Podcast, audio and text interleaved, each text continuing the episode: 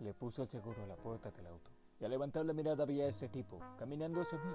Se parecía a Peter, mi viejo amigo, pero no era Peter, era un hombre de mercado en jeans y camisa azul de trabajo. Y me dijo, oye, mi esposa y yo necesitamos algo para comer, morimos de hambre.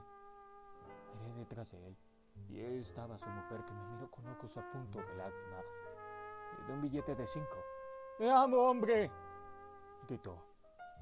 No me lo gastaré en la bebida. ¿Por qué no? Le contesté. Es lo que yo haría. Me alejé para entrar a un edificio. Arreglé unos cuantos asuntos. Salí. Regresé al auto, como siempre pensando si hice lo correcto o si fui víctima de un engaño. Mientras conducía, recordé mis años de miseria, hambriento más allá de cualquier arreglo. Nunca pedí a nadie un centavo.